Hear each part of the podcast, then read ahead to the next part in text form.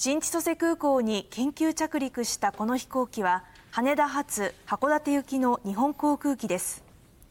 昨日午前8時羽田空港を出発し函館空港で2回着陸を試みましたが